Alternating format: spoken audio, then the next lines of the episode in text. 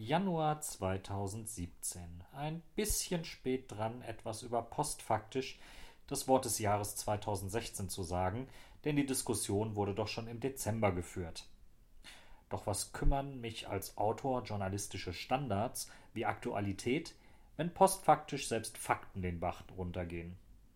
Die Definition von postfaktisch wirkt erstmal schlicht, auf Gefühlen, nicht auf Tatsachen beruhend. Nun sind Gefühle an sich erst einmal nichts Schlechtes und überhaupt sollten wir Gefühle viel öfter zulassen, doch das Problem bei diesem Postfaktischen sind die Tatsachen, die dieser Art von Berichterstattung, Wahlkampfreden und den Entscheidungen, die daraus resultieren, scheinbar völlig abgehen. Spätestens seit der Wahl von Donald Trump zum nächsten Lenker der Weltgeschichte ist die Sorge groß. Was? Wie? Sie sagen, Donald Trump sei nur der Präsident der Vereinigten Staaten? Aber ich bitte Sie, wir sind hier doch postfaktisch unterwegs. So wie die US-Regierung die Rolle der Vereinten Nationen oder internationaler Übereinkünfte in Sachen Umwelt- und Rüstungsvereinbarungen postfaktisch handhabt, ihren eigenen Weg geht und damit Handels- und Bündnispartner lenkt, regiert Trump künftig die Welt. Und auch dieses Mal machen viele wieder begeistert mit. Postfaktisch kommt doch an. So wie schon zuvor bei Barack Obama, der gefühlt der die große Wende nach George W. Bush bringen sollte. Sie erinnern sich doch noch, wie Obama Friedensnobelpreisträger wurde, weil da das Versprechen im Raum stand, er würde das Folterlager Guantanamo schließen? Ja, noch bevor die Lobpreisungen des Nobelpreiskomitees verklungen waren, war klar, dass unter Obama mehr Soldaten in die gleichen Kriege ziehen würden, die Bush in die Kritik brachten. Ein postfaktischer Friedensnobelpreis, beklatscht und umjubelt. Auch in Deutschland kümmern Fakten immer seltener.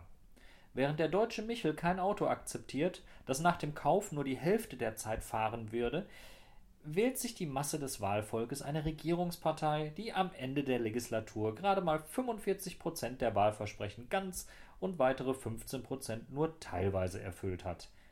Gut, faktisch sind das nun die Zahlen zwischen 2002 und 2009, aber auch für die laufende Legislatur sieht das gerade gar nicht gut aus.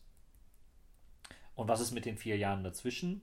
Naja, okay, Zeit ist Geld und Recherche wird schlecht oder gar nicht bezahlt. Und wenn die gefühlte Wahrheit geklickt wird, warum soll ich dann noch recherchieren? Postfaktisch kann nämlich auch praktisch sein. Sie als Leser werden in dem bestätigt, was Sie ohnehin schon zu wissen glauben, und dem Journalisten sind die Klicks gewiss, da keine komplizierten, unangenehmen Wahrheiten die Leser aufwühlen. Ihre Nachfrage von heute bestimmt das Angebot von morgen. Hauptsache, die Journalistenschreibe ist suchmaschinengerecht formuliert. Wie nun? Sie fühlen sich mit diesem Postfaktischen nun doch unbehaglich?